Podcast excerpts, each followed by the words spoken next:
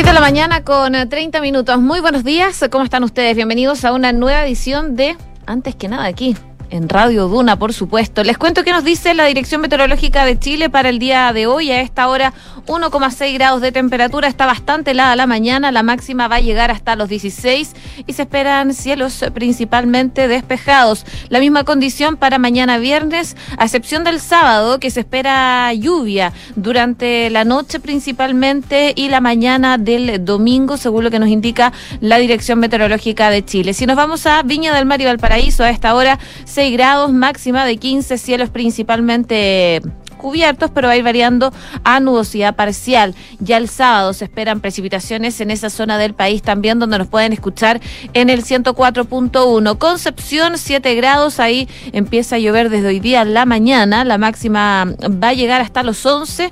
Va a ir variando en intensidad estas precipitaciones del día de hoy. Se espera que varíe entre chubascos ocasionales a nubosidad parcial, pero ya desde mañana viernes llegaría eh, de frente la lluvia a esa zona del país donde nos pueden pueden sintonizar en el 90.1. Y en Puerto Montt, donde nos escuchan en el 99.7, por supuesto, Puerto Montt y sus alrededores, Puerto Vara.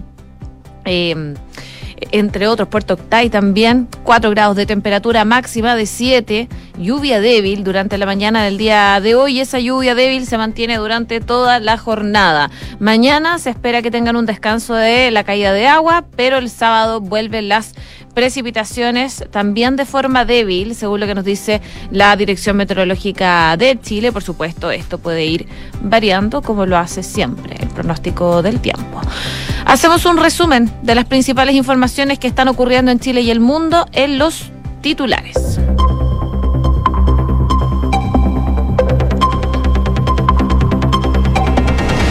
Evopoli le pidió la renuncia al ministro Giorgio Jackson, afirmando que no ha estado a la altura del cargo. Desde la tienda, comandada por Luz Poblete, aseguraron que el titular de la Expreso no ha sido capaz de ordenar a la coalición de gobierno, tampoco ha cumplido con su principal función de llevar adelante la agenda legislativa, levantando proyectos, ni ha logrado llegar a acuerdos transversales. De todas maneras, ayer el ministro Giorgio Jackson salió a pedir perdón por unas declaraciones que dio una entrevista en Twitch.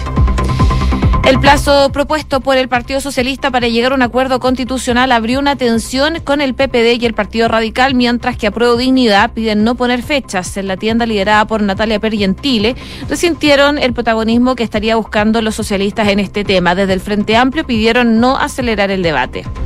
Rincón, Chaín y Walker presentaron una defensa conjunta ante el Tribunal Supremo de la Democracia Cristiana. A través de un documento de 22 páginas, los senadores y el ex convencional presentaron sus descargos y antecedentes relativos a esta acusación en su contra ante el Tribunal Supremo del partido por explicitar su apoyo en la opción rechazo en oposición a la postura oficial de la colectividad.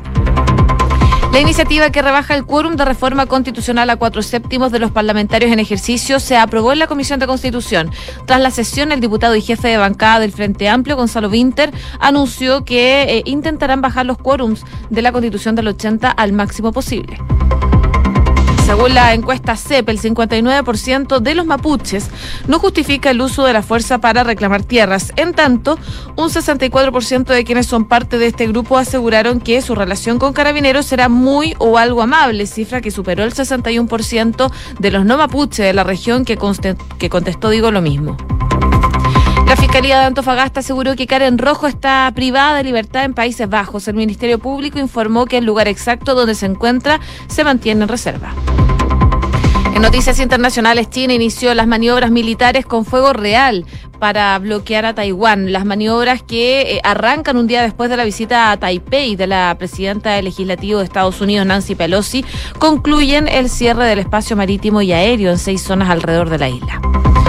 Las disidencias de la FARC se abrieron al diálogo con Gustavo Petro y a un cese al fuego en Colombia. El grupo considera que el nuevo mandatario y su vicepresidenta Francia Várquez son genuinos representantes de las aspiraciones de la clase popular, por lo que aseguran que están listos para emprender las conversaciones.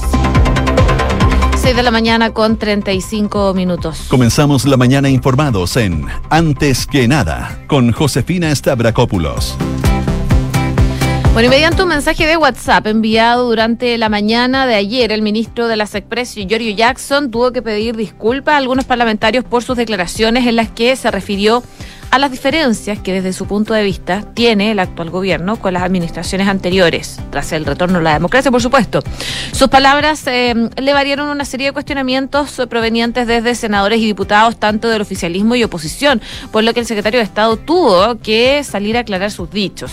Lo que... Eh, dijo principalmente en este mensaje que envió primero a los parlamentarios es que tuvo una conversación por streaming eh, frente a una audiencia que se identifica como apolítica y el contexto de una larga conversación expresé mal algunas ideas, el punto que se ha eh, prestado para malinterpretaciones acerca de lo que creo decía. Pero ello, quiero explicar, ofrecer disculpas a quienes justificadamente se sintieron ofendidos. Posteriormente tuvo que salir a dar un punto de prensa a propósito de lo mismo.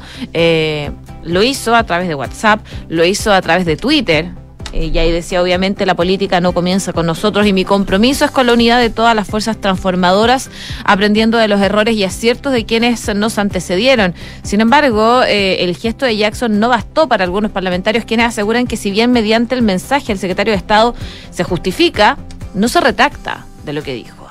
Bueno, como les comentaba, tuvo que salir varias veces a pedir disculpas a propósito de lo mismo. Eh, él dijo después en este punto de prensa que no se sentía en ningún, en ningún momento de una categoría superior eh, moralmente a, otros gobiernos o a otras generaciones que lo anteceden. Y esperaba tener las conversaciones con cada una de las personas que se hayan afectado. Eh, por su persona o su integridad y él dice que estaba disponible para conversar y eh, pidió disculpas nuevamente. Eh, y hacía extensivo esto a las militancias. Lo cierto es que las declaraciones de Jackson eh, ministro encargado de, recordemos, llevar las relaciones con el Congreso, causaron bastante molestia en el mundo parlamentario, un terreno donde ha tenido un duro aterrizaje y ha sido cuestionado por diversas bancadas. Algunos le decían bájese el unicornio, eh, dicen que esto fue un ninguneo. Eh, y ante este escenario, desde Puente Alto, el presidente Gabriel Boric tuvo que salir a respaldar al ministro de las Express. Y si bien reconoció que no ha visto el detalle, aseguró que no hay ninguna superioridad moral respecto a nuestros antecesores, decía Boric. Yo creo que a lo que se refería Jackson es a que vivimos en épocas distintas, ni mejores ni peores épocas distintas. Sin embargo, enfatizó que acá eh, tienen que aprender de quienes nos antecedieron. En ningún caso hay superioridad y remarcó que ha hablado mucho con Giorgio eh, sobre este tema y que no tenía ninguna duda de que no hay ningún ánimo de arrogarse una superioridad. Las palabras emitidas por el ministro de las Express y que causaron estas críticas las realizó durante una transmisión en vivo a través de la plataforma Twitch. Pero claro, las reacciones no quedaron ahí y de hecho desde Evópoli están pidiendo la renuncia de Jackson, afirmando que no ha estado a la altura del cargo, es lo que dicen desde la tienda. Eh, por ejemplo, parte de lo que se lee en el comunicado es que les parece preocupante la superioridad moral con la que actúa el secretario de Estado, menoscabando públicamente el trabajo desarrollado por las administraciones y generaciones que nos han antecedido, desconociendo el progreso que ha tenido el país en los últimos 30 años y ha sido un esfuerzo colectivo de todos los sectores, indicó esta tienda liderada por Luz Poblete mediante este comunicado. Y desde la tienda dicen que Hoy más que nunca debemos cuidar y mantener las relaciones políticas y el diálogo transversal, particularmente de la autoridad eh, que es el nexo entre el Ejecutivo y el Legislativo, actitud que no hemos visto en el ministro de las Express desde que asumió. Por eso llamaron al presidente Boric a que evalúe con urgencia el impacto de los dichos y gestión de cada uno de los ministros y haga los cambios necesarios porque Chile no merece un gabinete amateur que ofrece disculpas y comete errores graves a diario. Y, eh, como no, esta ha sido una semana bastante dura para el gobierno con declaraciones difíciles. Recordemos las declaraciones de la ministra del Interior, Isquia cuando dice se pegaron en la cabeza en el Congreso. También cuando el ministro Mario Marcel compra flores en la calle eh, a una persona que, claro, no entregaba eh, boleta y la circular de la Cancillería por el 18 de septiembre. Son algunas de las últimas eh, situaciones que han generado revuelo desde el gobierno y que han tenido que salir algunos ministros a pedir disculpas. 6 de la mañana con 40 minutos. Estás escuchando Antes que nada con Josefina Stavrakopoulos en Duna Con 11 votos a favor, uno en contra y cero abstenciones, se aprobó en general en la Comisión de Constitución de la Cámara de Diputados el proyecto de ley que busca rebajar el quórum de reforma constitucional a cuatro séptimos. La moción contó con el respaldo de los diputados Carol Cariola, Jorge Alessandri, Joana Pérez, Camila Flores, Marco Ilavaca, Pamela Giles, Raúl Leiva, Andrés Longton, em, Leonardo Soto y Gonzalo Winter y Catalina Pérez de Revolución Democrática, mientras que el republicano Luis Sánchez votó en contra. La iniciativa que en la práctica habilita un plan B en caso de que triunfe el rechazo a la propuesta de nueva constitución fue presentado en junio por senadores de la DC, Matías Walker, Jimena Rincón e Iván Flores y su par independiente del PPD, Pedro Araya. Durante la sesión que comenzó eso de las tres de la tarde estuvo presente, de hecho, el ministro Giorgio Jackson, así como también el abogado y académico Sebastián Soto. El secretario de Estado reafirmó en la comisión que el Ejecutivo no se iba a oponer a este proyecto y destacó que miran con buenos ojos el hecho de que exista una rebaja en dichos quórum que los pone en el mismo guarismo, incluso que la norma general de los quórum que también establece el proyecto de nueva constitución. Sin embargo, también aseguró que en esta reforma, que en caso de ser aprobada de manera muy próxima, difícilmente pudiera promulgar propiamente tal o ser efectiva antes de eh, el plebiscito. Además planteó que, eh, sin perjuicio de lo cual, en el caso de la opción del rechazo fuese la opción que generara mayoría en el plebiscito, esto significaría aquel quórum que regiría sería más bajo que el actual de tres quintos o cuatro séptimos. Me imagino que todos entendemos lo mismo de eh, lo que estamos hablando, de que solamente en ese escenario es que este proyecto de ley tendría sentido, decía eh, Giorgio Jackson. Anteriormente, el presidente Javier Boric decía que como gobierno no pondrían obstáculos a la tramitación de la reforma y reconocieron, al igual que la ministra de la CGGOP, Camila Vallejos, que no tiene ningún problema con este proyecto. Ahora, la moción será revisada en particular por la comisión durante la próxima semana y además acordaron despacharlo el día 9 de agosto. Así eh, lo propuso la presidenta de la instancia. Y según lo que decían algunos parlamentarios, eh, esto debería avanzar rápidamente y probablemente se podría ya la próxima semana sin la necesidad de ir a comisión mixta. No se ve la posibilidad de que se vaya a comisión mixta, pero eh, también puede ser un escenario.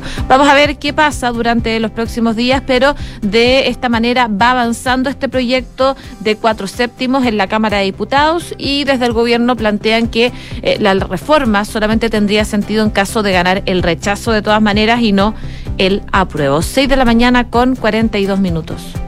Escuchas antes que nada con Josefina Stavrakopoulos. Duna el miércoles, ayer, se dio a conocer una edición especial de la encuesta CEP que está enfocada principalmente en los habitantes de las regiones del Biobío, la Araucanía, los ríos y los lagos, y aborda diversas temáticas sociales, culturales y de seguridad. En ese sentido, este estudio revela que el 70% de quienes se consideran mapuche está en contra de la idea de que se establezca un Estado mapuche independiente, es decir, con un país totalmente separado de Chile. Por otra parte, un 59% de quienes se sienten parte de dicho pueblo originario aseguran que no justifican el uso de la fuerza para reclamar tierras. Es parte de lo que eh, trae esta encuesta CEP.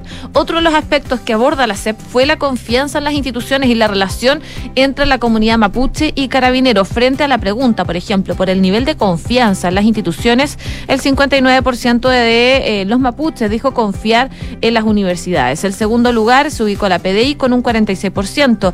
El tercero fueron las Fuerzas Armadas con un 39% y cuarto la CONADI con un 39%. En quinto lugar, está Carabineros, que se ubica con un 38% de eh, las confianzas de este, de este pueblo. Bueno, en nada personal, acá en Duna, em, habló Juan Luis Osa, investigador del Centro de Estudios Públicos CEP, que se refiere a esta última entrega, donde se abordan temas sobre em, puntos vinculados al pueblo mapuche. Esto fue lo que dijo en nada personal Juan Luis Osa. A ver, efectivamente, Josefina, eh, esta es la tercera vez que el Centro de Estudios Públicos realiza esta encuesta. Se hizo el 2006, el 2016 y ahora el 2022 con los datos del censo del 2017.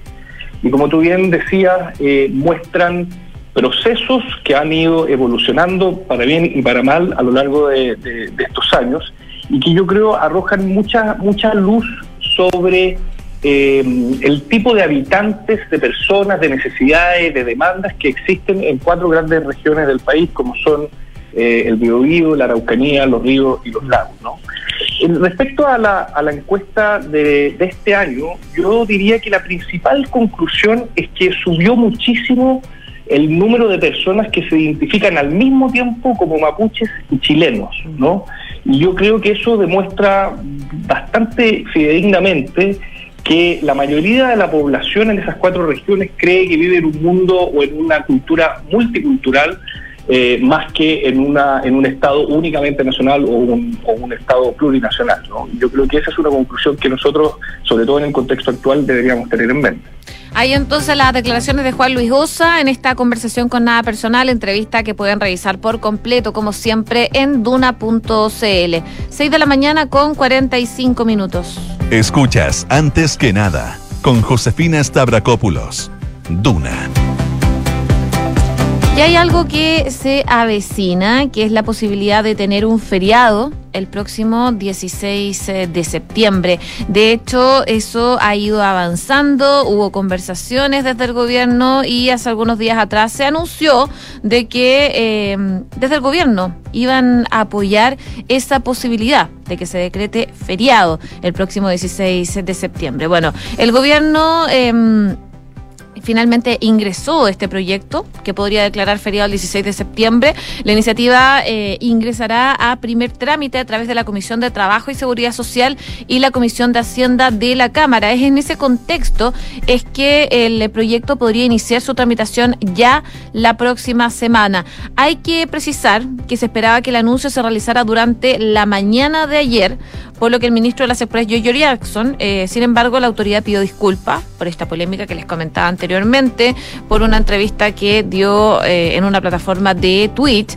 Eh, y claro, eso cambió un poco el foco de lo que iba a ser el ministro Giorgio Jackson. El anuncio entonces va a ser realizado hoy día por el gobierno. Se trata de un proyecto que en concreto busca declarar feriado nacional el día 16 de septiembre. A través del documento del gobierno se detalló en parte eh, el fundamento. Eh, Dicen que lamentablemente cuando el feriado de fiestas patrias coincide total o parcialmente con un día sábado domingo, las posibilidades de las personas de celebrar, de descansar y desplazarse dentro del territorio nacional se reducen de manera considerable. Ante esto dicen que se suma el importante rol que puede tener esta época festiva para la recuperación de sectores económicos a nivel nacional. Y en cuanto al presupuesto fiscal, explicaron que por una parte hay una hay un potencial aumento de horas extraordinarias que deberán autorizarse en las instituciones de gobierno central la implementación de la presente ley no irrogará mayor gasto fiscal, según lo que han dicho desde el gobierno, y además indicaron que hay un efecto asociado a la menor recaudación de impacto debido a la menor actividad económica como consecuencia del día feriado, la cual a modo de referencia por eh, tributación minera, por ejemplo, se estima que 10.719 millones de pesos eh, es consecuencia de un menor PIB anual de 0,017 puntos, producto de la medida. Así que vamos a ver qué ocurre, pero se espera que hoy día entonces el gobierno ingrese este proyecto y ya la próxima semana se empiece a tramitar ya durante los próximos días deberíamos saber si, si, vamos a tener oficialmente un feriado o no para el 16 de septiembre. 6 de la mañana con 48 minutos. Estás en Antes que nada con Josefina Stavrakopoulos. Duna 89.7. Y vamos a noticias internacionales. China anunció que realizó ataques de precisión con misiles en el estrecho de Taiwán hoy día, dentro de una de las maniobras militares que han elevado las tensiones en la región a su nivel más alto en décadas. Beijing ya había anunciado antes en el día del inicio de unos ejercicios militares en lo que eh, están participando la Armada y la Fuerza Aérea, entre otros departamentos, en seis eh, zonas alrededor de Taiwán, que el gobierno chino reclama como un territorio propio que debe anexionar por la fuerza si fuese necesario. Las maniobras son represalias por la visita a la isla de, mm, de la presidenta de la Cámara de Representantes de Estados Unidos, Nancy Pelosi, eh, durante esta semana, de hecho, hace algunos días atrás, y busca alertar de la amenaza china de atacar a la República Insular Autónoma. Además de aislar a Taiwán diplomáticamente, ha avisado de que podría iniciar represalias militares por las medidas para eh, consolidar su independencia de facto eh, con el respaldo de la alianza clave con Washington. Eh, se llevaron a cabo ataques con misiles de precisión armado. De largo alcance sobre objetivos seleccionados por parte de este estrecho de Taiwán, dijo el mando oriental del Ejército Popular de Liberación, el brazo militar del Partido Comunista, y dicen que se han logrado los resultados esperados. El video difundido por la propaganda china muestra varios misiles lanzados desde bases no identificadas, mientras el comandante en jefe de una orden, la división de artillería está dedicada a seguir mis órdenes y yo sigo las órdenes del Partido Comunista, dice Jin Song comandante de artillería de las fuerzas eh, terrestres del Teatro eh, Oriental. Por su parte, el Ministerio de Defensa de Taiwán dijo que rastreó el lanzamiento de misiles chinos de la serie Dongfeng desde las 13.56 horas del día de hoy. En un comunicado, las autoridades taiwanesas explicaron que emplearon varios sistemas de vigilancia de alerta temprana para monitorear los proyectiles que se dirigieron a aguas al noreste y del sureste de la isla. Parte entonces de lo que está ocurriendo tras la visita de Nancy Pelosi, que sigue con esta, mm, esta gira que está realizando donde pasó por Taiwán, como supimos durante mm, esta semana, y ahora lo que hace es reunirse con líderes surcoreanos durante esta jornada, eh, un día después, de hecho, de que concluyera su visita en Taiwán. Pelosi y otros congresistas volaron a Corea del Sur ya ayer por la noche como parte de la gira por Asia, en la que ya acudieron a Singapur y Malasia y también Taiwán. Al concluir su visita a territorio van a viajar a Japón. El jueves Pelosi hoy día se va a reunir con Kim Jong-pyo, eh, presidente de la Asamblea Nacional Surcoreana, y otros funcionarios también del Parlamento para conversar sobre seguridad regional, cooperación económica y problemas climáticos, según la oficina de Kim. Más tarde en el día, Pelosi planea visitar un área en la frontera entre las Coreas controladas en en forma conjunta por Corea del Norte y el comando de la ONU encabezado por Estados Unidos, según lo que dijo un funcionario surcoreano. Parte de la agenda, de la agenda digo entonces, que está teniendo en estos momentos Nancy Pelosi, pero que claro, tras su eh, salida de Taiwán eh, no calmó las tensiones y se tensiona aún más la situación entre Taiwán y China. Vamos a ver qué ocurre durante las próximas horas. 6 con 52. Cifras, mercados, empresas. Las principales noticias económicas están en Antes que nada.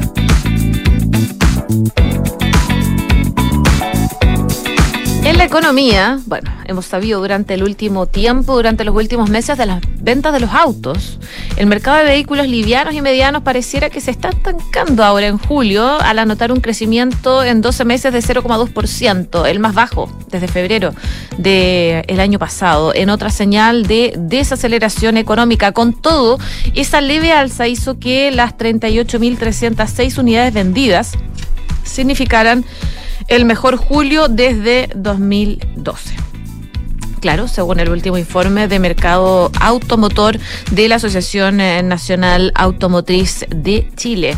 Em, según lo que dice esto es que los compradores interpretan la compra de un vehículo como un medio no solo para transportarse de manera rápida, cómoda y segura, sino que también eh, como una herramienta de trabajo esencial para emprendedores y empresas que se dedican, por ejemplo, a repartir bienes. Desde ANAC también destacan que la mayor demanda por estos vehículos durante julio se concentra en la región metropolitana con un 56,4%, Valparaíso con un 8,7% y Bio Bio con un 6,7%. Al analizar los segmentos de vehículos, los SUV y las camionetas siguen gozando de buena salud acumulando un alza de ventas de 8% y 29,2% respectivamente y en relación a julio del año pasado, por supuesto. Mientras que en el acumulado del año significa un crecimiento de un 29,3% para los SUV y una subida de 36,5% en la línea de las camionetas pick-up. Sin embargo, el apetito por los vehículos comerciales se moderó al anotar ventas con un alza de 3,2% respecto a julio del año pasado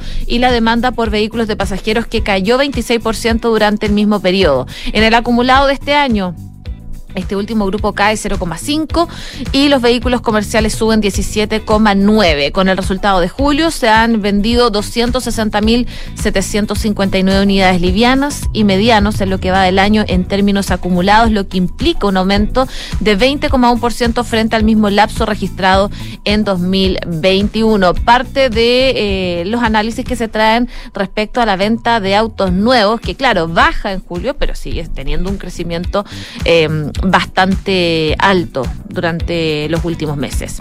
Y por último, también contarles que Hacienda va a presentar los escenarios económicos alternativos para la reforma tributaria.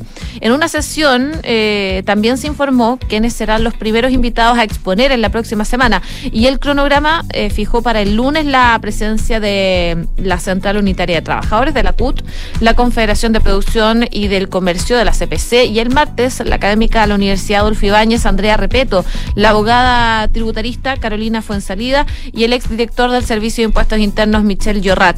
También va a estar el ex subsecretario de Hacienda, Alejandro Mico. Así que ahí van a presentar el escenario económico alternativo para esta reforma tributaria que está buscando impulsar el gobierno. 6,55.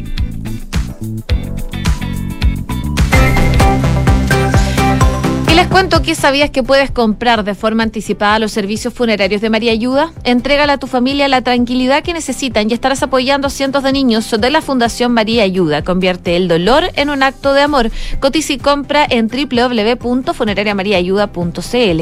¿Y sabías que existe una cuenta vista con la que podrías estar ganando intereses en este preciso instante? Bueno, conoce la nueva cuenta más de consorcio y aprovecha las ventajas de una tarjeta de débito para manejar tu plata. Solicítala en consorcio Bien a continuación, Duna en punto junto a Rodrigo Álvarez. Sigan en la sintonía de Radio Duna, acá 89.7.